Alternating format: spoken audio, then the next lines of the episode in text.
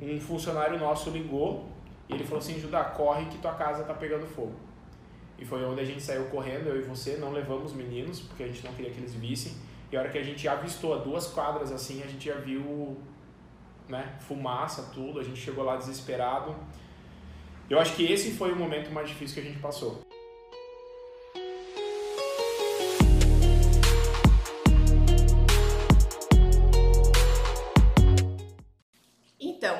Foi o teu momento mais difícil na comunicação visual? Então, nessa etapa onde a gente estava se mudando para Santa Catarina, né? É, a gente começou a estruturar em site, devagarzinho criamos a marca, né? Foi até o teu primo que criou a logo pra gente e nós pagamos para fazer. A gente pagou na época R$ 1.200 para criar a marca e identidade visual. André, André, te adoro. Espero que você assista. e foi legal porque eu fiz, cara, eu fiz coisas que eu não fazia ideia que ia impactar. Eu baixei o plano de negócios do Sebrae de Minas Gerais, eu montei um plano de negócios da Insight e dentro você tinha que des desenvolver fornecedores para colocar lá dentro quais iam seus fornecedores, quem eram seus principais concorrentes, que produtos você ia vender. É... Cara, foi muita coisa. Inclusive, eu cheguei até a fazer uma pranchetinha e nessa prancheta eu fui no centro de navegantes e aqui no Gravatar fazer pesquisa de campo, perguntando para as pessoas como que seria se tivesse uma empresa de comunicação visual. Se... Um estudo de mercado mesmo. Fiz um estudo Já de veio mercado. com outra cabeça. Outra cabeça. Inclusive, a gente chegou até a fazer um trabalho de, cara, eu fui em 17 empresas de comunicação visual da região aqui do Vale do Itajaí para conhecer as tecnologias que tinham em volta. Quando eu estivesse concorrendo com aquela empresa, é, que tipo de máquina que eu ia estar tá falando, que margens que eu ia estar tá competindo e etc, para saber se era oportuno para a empresa ou não. E foi assim, a Insight começou oficialmente em outubro ou novembro de 2016. Foi onde ela começou oficialmente sozinho, na sala de casa. E eu lembro que a gente vendeu, cara, a gente vendeu num mês um Giroflex para uma indústria de fertilizante de São Francisco do Sul eu comprei na empresa Zeus do Brasil, eles entregaram lá em casa e eu redespachei. Paguei 25 reais e vendia 90, sabe? E ali eu falei, cara, a gente tem um nicho na parte de sinalização para atacar. E Bom, a gente começou com vendendo de tudo para todo mundo. Então eu fui indicado. Mas tu começou a nichar para empresas mesmo. Pro, Sim, a gente corporações. a gente inclusive deu o nome de Insight Comunicação Corporativa, né? Eu tinha três e-mails, né? Comercial arroba insight, financeiro arroba insight, produção arroba insight. Eu tocava os três e-mails. Não tinha nome de ninguém, só tinha assinatura de e-mail da empresa, tudo, mas eu entrava em contato com essa galera, falava, ó, oh, estou colocando em cópia agora o pessoal da produção e do financeiro que estará dando sequência no seu pedido. E eu terceirizava tudo, né? Na minha cabeça era assim, cara, eu vou formar um nome primeiro, não é para dar lucro nesse começo, eu tenho que simplesmente fazer a empresa se pagar. E eu lembro que o primeiro trabalho de comunicação visual foi a fachada do Gravatar Praia Hotel, né? Eu tava... Eu lembro que no, na época a gente cobrou R$ 2.400, era uma placa de ACM de 6 metros por 60 centímetros com letra caixa de PVC 10 milímetros. E eu que adesivei, né, rodei o material, eu comprei uma plotterzinha de recorte, como todo mundo, para recomeçar. E foi ali, foi ali a nossa jornada dentro da Insight. Em 2016 a gente basicamente começou a operar a empresa, vendeu pouco porque era né, dois, três meses só, mas comecei a atender vários clientes aqui da região, né, do Gravatá, de Penha. A o gente... lucro já era bem diferente daquele que se via na Invista, né? No final da Invista, sim, eu estava vivendo de novo aquela oportunidade de começar a ter lucro sendo pequeno, trabalhando de casa, né? Ficava muito mais competitivo, né? Eu já precificava dentro do MUBSIS, já estava todo configuradinho, então eu fazia toda a precificação lá dentro. O Geraldo me deu muita ajuda para conseguir colocar, né? Eu falo com o Geraldo até hoje, né, cara? A gente é amigo até hoje. E tu também teve um período que tu tentou trabalhar comigo de novo, né? Como é que foi isso aí? Conta um pouco aí. Mas o momento mais difícil foi um pouco mais para frente. Mas antes de chegar no momento difícil, tu tentou ajudar, não tentou? Tentei ajudar, tentei. Quantas vezes eu me demiti? Até hoje, três vezes. só depois da Insight, porque na Invista tu também se demitiu porque tu não aguentou nós, né? E da JA também não conta junto? A JA também? Não, é que a gente, a gente tem que. Calma, calma. A questão de demissão da JA a gente vai falar mais pra frente. Gente, eu estou demitida, mas eu estou aqui, tá? Trabalhando de novo. Então. Bom. Ao todo umas oito vezes, mas estou aqui plena. É. o que, que aconteceu? 2017 foi o primeiro ano da empresa né? Eu contratei uma pessoa para trabalhar no financeiro para dar uma força e contratei uma pessoa para trabalhar na parte de design, que trabalha com a gente até hoje, que é o Altair. Ele começou lá na época como funcionário, como designer e arte finalista. Eu cuidava da parte de vendas e a gente terceirizava tudo. Trabalhava dentro de casa, né? A gente começou com o escritório dentro de casa, até que a gente alugou um escritório. A gente estava vendendo 40, 60 mil por mês. Aí a gente teve um pico já chegando perto dos seis dígitos de volta em 2017. E daí a gente optou por alugar uma sala maior. Foi isso, né? A gente alugou uma sala maior. Lá do lado, né? A gente Isso. expandiu uma sala do lado. E É, a gente saiu da sala de casa, fomos Aham. para uma sala de uns 40 metros quadrados. E depois a gente pegou mais duas salas do lado e ficou com mais uns 180 metros quadrados, mais ou menos. Isso, né? Uhum. E, cara, a gente na verdade não produzia praticamente nada. A gente já estava vendendo quase 100 mil reais por mês e nessa época a gente estava em quatro ou cinco pessoas, quatro ou cinco pessoas trabalhando, terceirizava boa parte. terceirizava boa parte, estava começando a construir o nome da empresa, estava ficando forte o nome da Insight como empresa que atendia outras empresas, né? Não era uma empresa de pessoa física, a gente não atendia pessoa física. O ticket mínimo era 150 reais para conseguir comprar da gente, era esse pedido mínimo. E, bom, resumindo esse essa trajetória, a gente conseguiu juntar uma grana e contratamos, casamos, Casamos. Por permuta. permuta, fizemos permuta em 2018, casamos, fizemos um casamento na praia, pé na areia, fizemos um festão, já com trabalho, fruto do trabalho nosso. E, bom, isso foi em maio de 2018. A gente tinha encomendado dois containers para ser o escritório da empresa, cerca de 60 metros quadrados, e mais um galpão de 120 metros quadrados. A gente Nisso, a gente decidiu tirar a empresa dessas duas salas para economizar e colocar na garagem da nossa casa. E fazer mais um puxadinho porque tinha alguma coisa de produção junto. Exatamente. E daí a gente começou a construir o nosso sobrado, onde a Uhum. gente mora hoje. Tava construindo o sobrado e tava economizando grana na empresa, morando ali junto com a casa, a empresa junto com a casa nesse período. Era basicamente isso, era de julho, julho, agosto. Em julho para agosto a gente entregou a sala e mudamos para casa. E a gente trabalhou agosto, setembro, outubro. No dia 12 de novembro de dois, aí, aí eu vou responder a tua pergunta e tu sabe disso. Foi o momento mais difícil da minha vida na parte, acho que como ser humano, não é nem na comunicação visual, mas é como ser humano. Que dia 12 de novembro de 2018 a gente teve um incêndio, Uhum. né? A gente estava jantando no aniversário do, da nossa sobrinha e um funcionário nosso ligou e ele falou assim, Judá, corre que tua casa tá pegando fogo. E foi onde a gente saiu correndo, eu e você, não levamos meninos, porque a gente não queria que eles vissem. E a hora que a gente avistou a duas quadras assim, a gente já viu né, fumaça, tudo, a gente chegou lá desesperado. Eu acho que esse foi o momento mais difícil que a gente passou. Estávamos com quantos funcionários? Sete pessoas trabalhando nessa época. A gente tinha sete colaboradores. De, em, de- em dezembro ia ser entregue o galpão e os, os containers que a gente tinha Uhum. encomendado, né? Tava fabricando já. E. Cara, foi muito louco porque eu, eu me deparei com uma situação onde você tava num braço junto comigo, eu tava te segurando porque tu queria entrar para salvar o Tony, que era o nosso cachorrinho que tava lá dentro. E, cara, todo mundo em volta e três colaboradores nossos estavam, moravam perto da empresa. Gente, eu sou daquelas pessoas que assim, ó. Eu assisto o filme, pode morrer todo mundo do filme que eu não choro. Agora, se morrer um cachorro, o que acontece comigo no filme? É, você ama mais os bichinhos no filme. Mas é. Tanto que é. Cara, Aí eu perdi meu cachorrinho, que dormia com o meu filho, dormia com a gente. Era assim. Ele ficou dentro de casa, quando a gente chegou lá, ele tava bem xodózinho, voando, né? Não deu tempo, eu queria entrar, mas não deixaram, a gente na hora não pensa direito.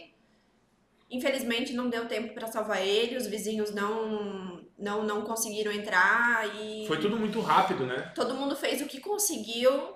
O vizinho tava pôde, jogando balde, o é. outro tava com a mangueira, e aí todo mundo ligando pro bombeiro. Não deu tempo, foi muito, muito rápido. Os bombeiros chegaram em 10, 12 minutos. Pra gente pareceu duas horas, porque vivendo aquele momento ali, né? Enfim, não sobrou nada, absolutamente nada. Só a roupa do corpo, que a gente ficou. O carro, porque a gente estava com o carro no local. é, E os funcionários, os funcionários tinham esquecido de descarregar as ferramentas. Tinha algumas ferramentas no porta-mala do carro, né? Que A gente estava fazendo o nosso maior trabalho na época. Uhum. Era o maior trabalho da empresa, que era o letreiro da Joyson, né? Primeira vez que a gente estava fazendo trabalho de, de- Tipo, na época acho que era 35, 40 mil reais de um cliente só. Para a empresa, para a Insight, era o maior trabalho na época. A gente estava fabricando tudo isso. Queimou lá dentro, tava prontinho. Os presentes do casamento. Tudo estava na casa. Queimaram. Ah, mas, enfim, não tinha ninguém lá dentro e eu tenho muita gratidão até hoje por isso, né?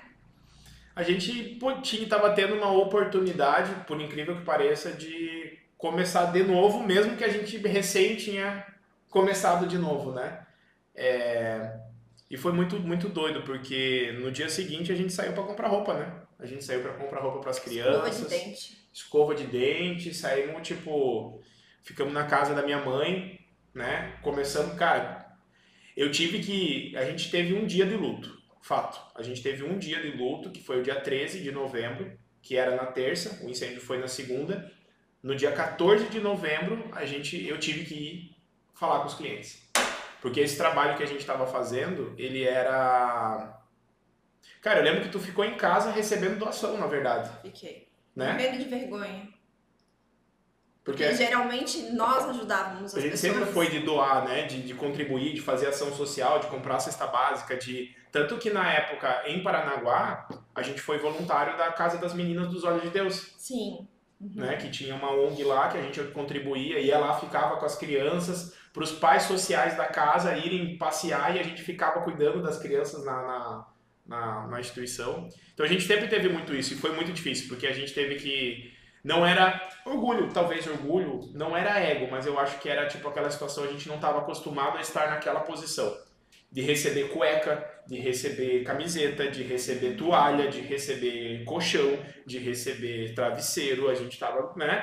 A gente teve o pessoal do meu futebol, lembra? Quinta-feira, É que a gente trabalhava, né? Você trabalhava, eu trabalhava no salão, então a gente não poderia comprar tudo de uma vez, mas a gente tinha condições de aos poucos se reerguer. se reerguer. E eu olhava assim, nossa, mas tem tantas outras pessoas, né? Isso que nos incomodava. Isso incomodava, porque pessoas que não têm essa oportunidade de ter trabalho como a gente tinha, Exato. né? Mas assim, foi essencial. Toda ajuda foi A essencial. gente chegou a ser canal, né? A gente teve, chegou um momento que a gente falou assim, cara, precisam de colchão? Precisa. E a galera vinha trazer colchão, colchão a gente nem precisava mais. Cama, Repassava para as pessoas repassava que para pessoas carentes. A gente acabou no momento da. Porque não podia dizer não, já Exato. tenho, né? Porque ficaria chato, a pessoa tá, tá ali querendo ajudar e comida. A gente também teve que doar comida porque a gente não tinha fogão. então a gente não podia cozinhar, entendeu? Até que um Ah, restaurante aqui de Navegantes Pomerode. Ela doou durante um bom tempo marmita pra gente. A gente almoçava e basicamente às vezes até mesmo jantava com a marmita deles que eles davam pra gente. Uhum. E, é e, cara, ao mesmo tempo, a gente tava. Em novembro e dezembro, a gente vendeu 180, 189 mil reais. Então, cara, aconteceu que foi uma forma da, dos clientes que estavam com o orçamento em aberto fechar com a gente Uhum. pra gente poder ter Teve o pedido da Intelbras. o pedido gigante da Intelbras que chegou para nós também. A gente já atendia eles e foi um pedido gigantesco para atender nível nacional do Intelbras Pontua. Eu lembro até hoje que a gente fabricou esse material. Você foi junto com a produção, Fui né? Tipo, produção. a gente tava todo mundo, a minha mãe, os amigos, a gente para conseguir entregar o pedido. E muito louco, porque eles fecharam com a gente na semana. Na quinta-feira, na semana, a gente fechou tipo 90 mil reais. Fechamos a sinalização de duas fábricas da Cibra Fértil. Uhum. Foi mesmo, a gente fechou muito trabalho. E daí, cara, a gente não, não falou para os clientes que a gente estava sem empresa, sem produção e estava fazendo tudo um pouco em cada canto. Foi, um, foi dois funcionários para um, um canto, dois ficaram na nossa casa, na, na casa da minha mãe, fazendo o financeiro. E, cara, foi. É que assim, o sobrado que a gente já estava construindo antes do incêndio, ah, a parte de baixo virou produção. Exato. Né? A gente colocou uma mesa lá de ferro que foi feita pelo por um dos Por funcionários. uns inclusive. funcionários, ele fez na rua essa mesa. Aí colocar, colocamos lá porque assim, tava só a estrutura da casa, eles estavam começando a, acho que Rebocar por dentro. rebocar, né? Eles não tinha janela, não tinha porta, não tinha nada. Não, foi tipo isso mesmo. Isso novembro e dezembro, né? Cara, a gente fabricou muita coisa, trabalhamos um monte, né? Trabalhamos um monte, tu foi pro salão trabalhar do mesmo jeito mesmo, a gente, né? A gente tinha que trabalhar, não tinha Era 30 de dezembro, umas, sei lá, meia-noite e pouco, a gente tava terminando de finalizar em Teobras. Eu lembro que tem um vídeo que você fez, eu tava até sentada no chão porque eu não aguentava mais ficar em pé. E daí no outro dia, Dia 31 de dezembro tinha que entregar o Aham. trabalho. aí meu irmão foi com o Judá. Eu não tinha como, porque dava muito peso no carro, era um Uhum. pedido muito grande, não tinha como levar no carro. E a gente sempre fazia frete, não tinha caminhão da empresa, e eu liguei pro teu irmão. falei, Jade, me dá uma força aí. Ele tinha uma caminhonete, falei, "Vou- vamos eu e você, eu vou levar a carretinha também, e nós vamos levar esse pedido pra. E foram, e choveu. E choveu. E outra, né? A gente foi dia 31 de dezembro, nós estamos a 30 quilômetros de Balneário Camboriú. Tava um. Meu, Foi socado. Florianópolis. Foi Florianópolis, São. José A ilha lotada. a ilha lotada, a gente foi de carro, a gente foi, voltou bem rapidinho. Na verdade, isso foi no dia 30. A gente terminou o pedido no dia 29 e no dia Ah, 30 a então gente foi dia 29. Dia 31 eu fui levar o pedido da Bung com o meu irmão. A nossa família já tava, tinha vindo para trazer doação, ficar Uhum. com a gente um pouco, dar uma força. E a gente se mudou pro sobrado, sem luz, Sem luz. sem água. Não, acho que tinha. Água Água, tinha. né? Água sem tinha, luz. Sem luz. E a gente basicamente foi morar pra dentro com o rabicho do vizinho, Uhum. né? Dois dias depois ligaram a luz, mas não tinha, não tava pintada, né? Tava só com piso, tava, não tava pintada. A empresa de, serra, de esquadria da cidade aqui fez uma doação de, basicamente, não foi uma doação, mas eles nos deram um prazo assim, pô, paga quando der em oito parcelas, né? Uhum. E colocou as portas, as janelas pra gente. Então foi muito legal, porque a gente teve muita ajuda e, cara, a Insight sobreviveu. Sobreviveu. Sobreviveu. Só que a gente teve um lapso, onde eu lembro até hoje que a gente parou e analisou assim: se a gente estivesse dormindo dentro de casa, né? Se o incêndio, porque o incêndio começou na cozinha, né? E O incêndio foi numa segunda-feira. E a gente nunca sai numa segunda-feira. não sai. A gente sempre fica em casa, sempre estava em família, não era um dia da gente sair, né? E a gente pegou e analisou. Se a gente tivesse dentro de casa e tivesse talvez Todos um- dormindo. todos O dormindo, incêndio começou na cozinha e o quarto dos meninos era mais próximo da cozinha do que o nosso quarto, então nós provavelmente só viríamos depois e a fumaça, né? Só Deus sabe o que poderia ter acontecido. Mas não aconteceu porque não era, não era acontecer. ser. E a gente teve um choque, né? A gente falou assim, cara, o que que a gente teria se ido embora feliz, né? Sabendo que aquilo que a gente fez era o que a gente queria fazer, era o que a gente amava fazer. E aí voltou dois momentos, um pra mim e um pra você, onde você falou, eu sempre quis fazer o quê? Medicina veterinária. E eu falei, eu sempre amei ensinar os outros. E mesmo com a Insight funcionando, Gente, eu não presto pra falar desse incêndio. Não deveria ter falado desse incêndio. Não deveria. É que faz parte da nossa história. Foi ali que foi a- o ponto de inflexão que a gente teve, né? Foi onde a Insight foi continuou rodando, você continuou trabalhando no salão, mas a gente se preparou para que eu voltasse a dar aula, né? Porque eu dava aula até para os vendedores, eu sempre amei muito essa parte. E você sempre amou bicho, sempre amou cuidar dos bichinhos, gostava de ter as cadelinhas em casa para fazer o parto e cuidar dos filhotinhos, né? Teve uma vez que eu tive que fazer o parto porque tu não podia vir, que você estava atendendo cliente, fiquei desesperado. Mas e você foi para veterinária e eu comecei a fazer vídeos. E foi aí que começou a surgir o Judá Adonai no YouTube da vida. Isso foi em 2019. Ai, 2019. Começo de 2019. O primeiro vídeo. Tu entrou na faculdade no segundo. No, em junho?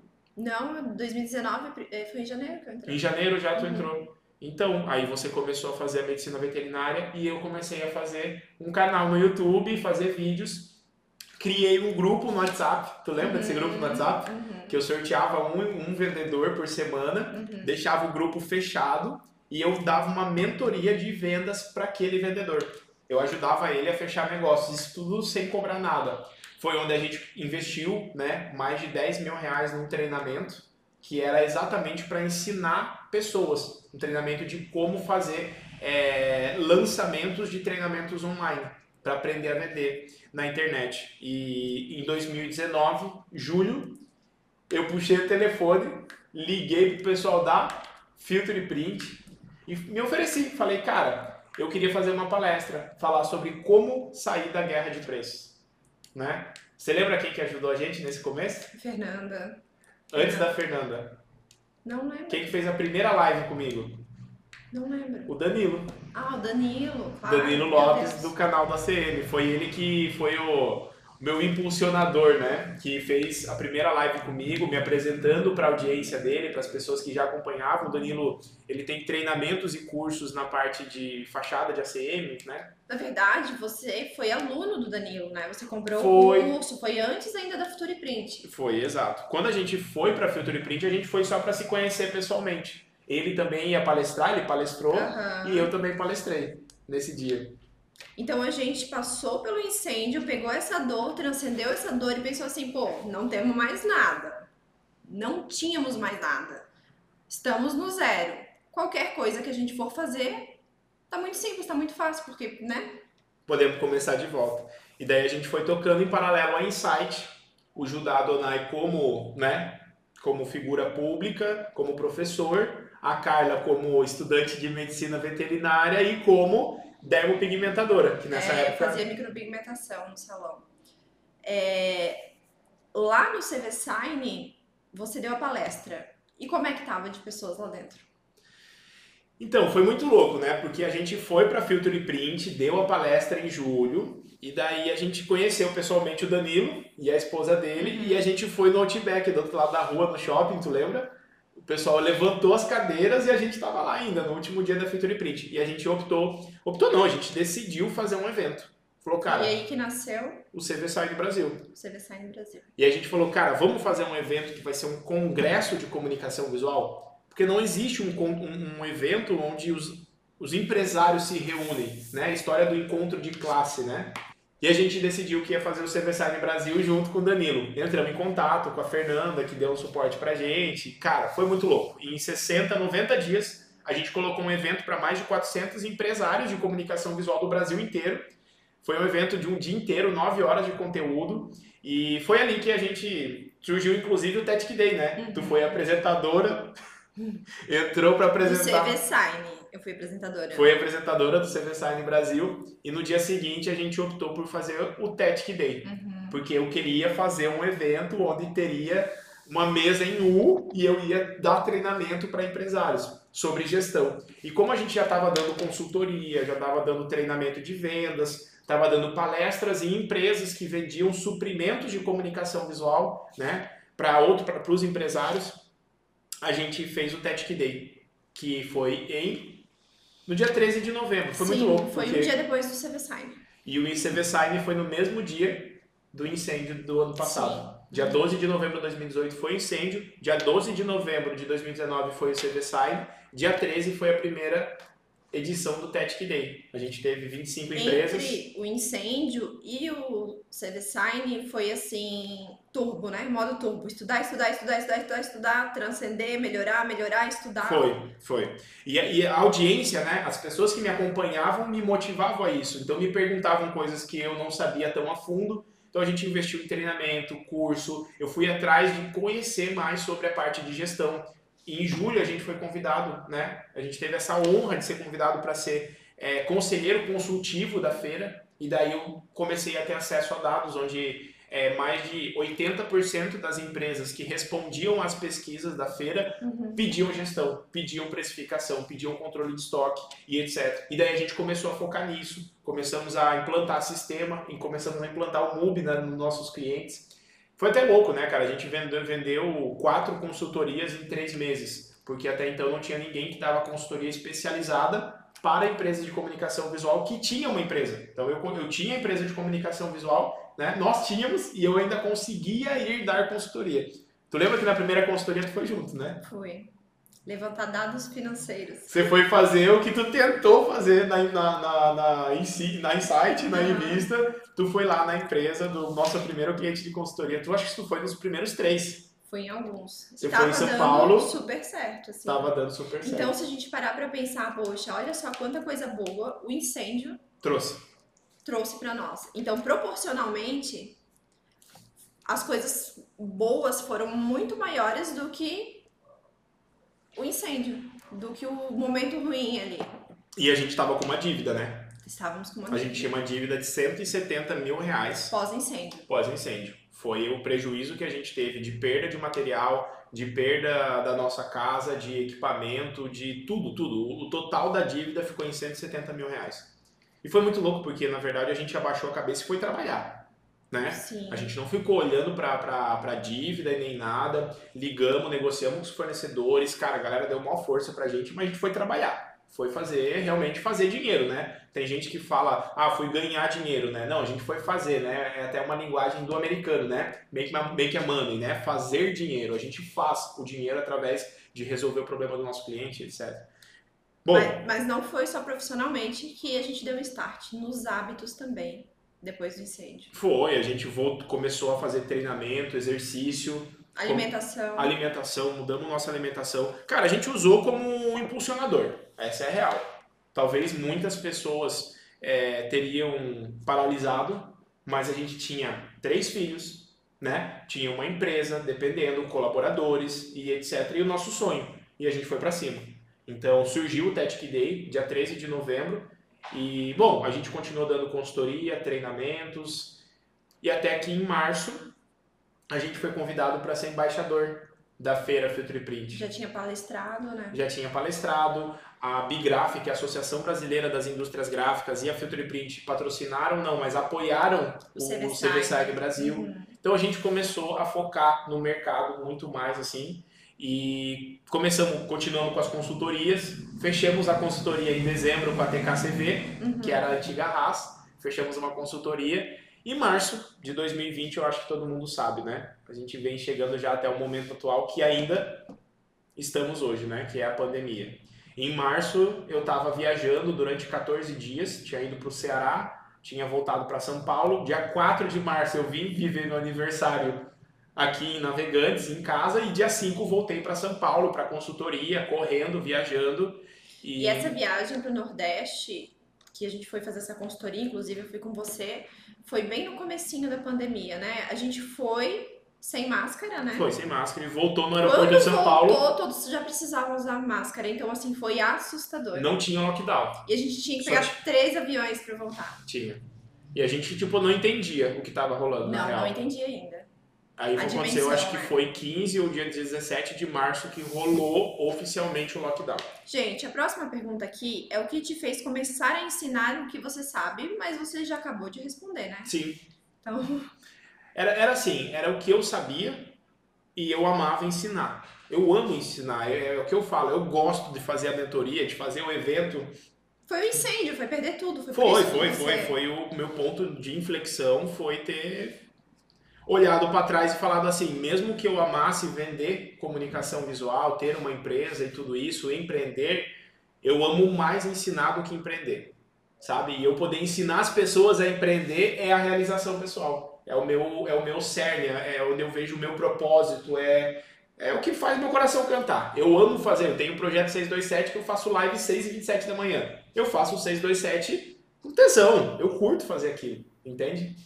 Gente, eu tenho acesso às redes sociais do Judá e não foi uma, nem duas, nem três perguntas.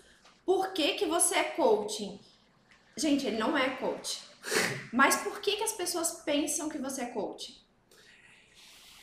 Cara, a nossa a nossa infância, a nossa adolescência, aquilo que a gente ouviu dos nossos pais, dos professores, dos amigos da escola, criam crenças na nossa cabeça, criam drivers. Eu gosto de falar driver, vou implantando vários drivers, né, na tua cabeça sobre coisas que vão te travando, que o dinheiro é sujo, que você precisa, até eu brinco, né, cara, você precisa comer tudo que que você coloca no teu prato. Então um monte de coisas assim que eu fui aprendendo que eram crenças que me limitavam a crescer.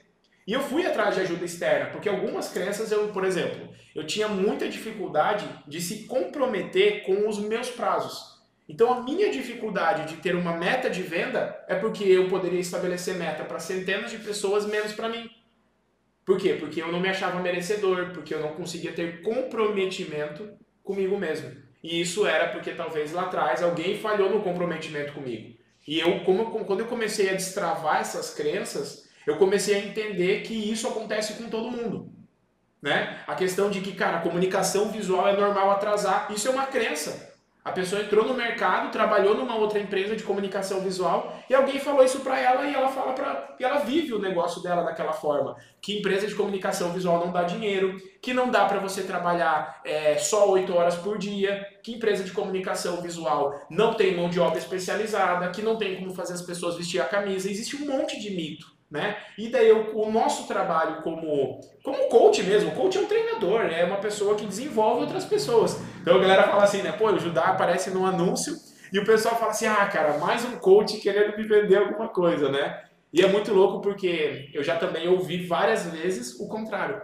Falei, cara, graças a Deus que eu cliquei naquele anúncio, entendeu? Porque a pessoa teve acesso a ferramentas, a conteúdo, a conhecimento focado na, no desenvolvimento da empresa da equipe e do empreendedor, né? Então, a estrutura hoje, a gente tem uma empresa que se chama Grupo JA, que é uma empresa de treinamentos. A gente tem treinamento de venda, de gestão. De, agora a gente vai fazer um evento que é a Resistência, que é um evento de plano de guerra para passar por esse momento nosso.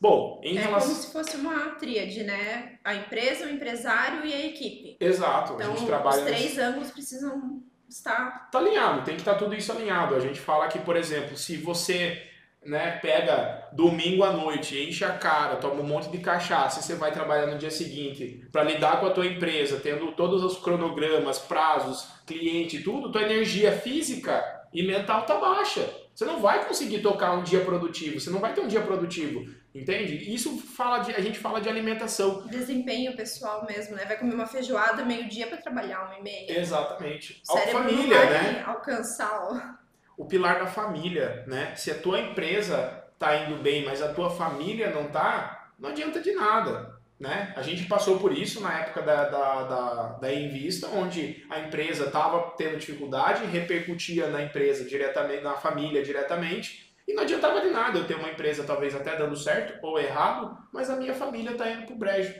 Né? Então a gente acabou entendendo da, do nível de importância desses pilares e a gente foi aprendendo, né? foi aprendendo, errando, batendo cabeça. E a pegada hoje, né? a missão da JA é ajudar o empresário, empresária de comunicação visual a deixar de ser um faz-tudo e construir uma empresa independente. Então, tudo que a gente faz, toda a nossa equipe que trabalha por trás aqui da, da, da JA, não sou só eu, não é só você, né?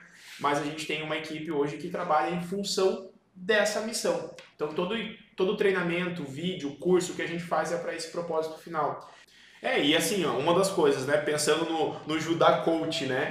Cara, eu comecei a entender como uma brincadeira, não, não trouxe mais isso como algo negativo. Por quê?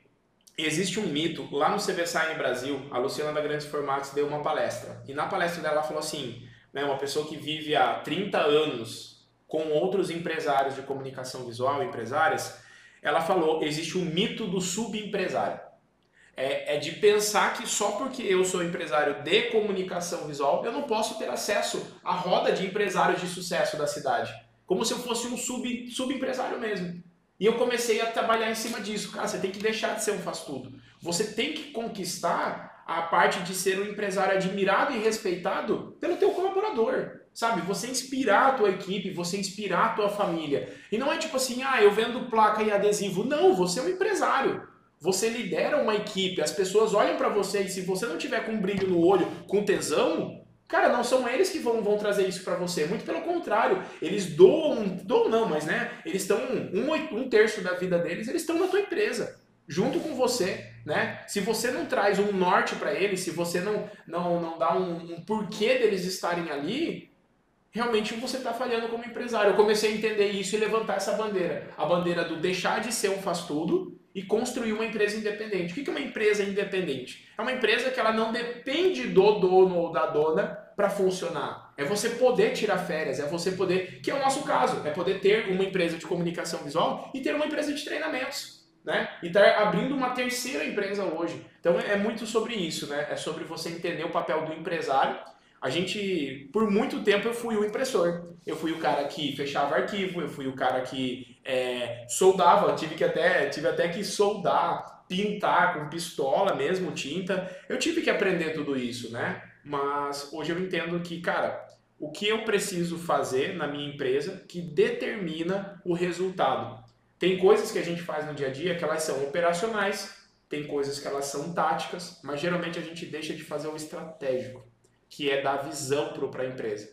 Então aí a gente começou a trabalhar em cima de cultura organizacional, ponto de vista educativo, é, plano de cargos e salários, várias ferramentas de gestão que vêm de empresas multinacionais, empresas é, é, processos de gestão que estão validados no Brasil e fora do Brasil e adaptando isso para a comunicação visual. Então esse evento que a gente esse evento que a gente vai fazer agora, por exemplo, da resistência, ele é um evento focado no quê? Em plano de guerra, focado de gigantes do mercado que hoje né, é aquele negócio. No momento da crise sempre é um degrau, mas a gente tem que estar preparado para poder dar o próximo passo, né? E a forma de você poder dar um próximo passo é você ter clareza do momento que você está para onde você vai, porque a meta nada mais é do que esse intervalo entre onde eu estou e para onde eu vou levar minha empresa. Dentro desse período, desse intervalo, se cria uma meta, um plano de ação para ser executado. E a gente está nesse momento atual, né? Estamos gravando esse podcast, nosso primeiro podcast, exatamente para contar a trajetória das nossas empresas, da nossa família, da nossa vida, do Judá em si, né? Então foi um prazer fazer esse podcast com você. Espero estar aqui mais vezes. Legal. Eu que agradeço, assim, né? Você ter topado mais uma vez. Eu não voltei para a empresa, não, só estou fazendo só tá podcast. Fazendo podcast. Mas eu vou tentar convencê-la para ela participar de outros podcasts aqui junto, para a gente contar. A gente vai trazer conteúdo sempre em cima dos três pilares de uma empresa, que é o pilar comercial, pilar gestão financeiro administrativo e o pilar operacional, que é produção e etc. Tá? Então todos os nossos podcasts eles têm, seguem com a missão da empresa. Se você quer assistir um podcast, você quer assistir um conteúdo no nosso canal que ele seja voltado para isso, cara, deixa um comentário pra gente aqui embaixo. Se você está ouvindo no Spotify, no Deezer ou no podcast, nas plataformas de podcast, cara, seja muito bem-vindo, muito legal ter ter tido você aqui durante esse primeiro evento nosso aí. Obrigado, obrigado, obrigado. Que show, neguinha. Agora a gente merece até um alívio.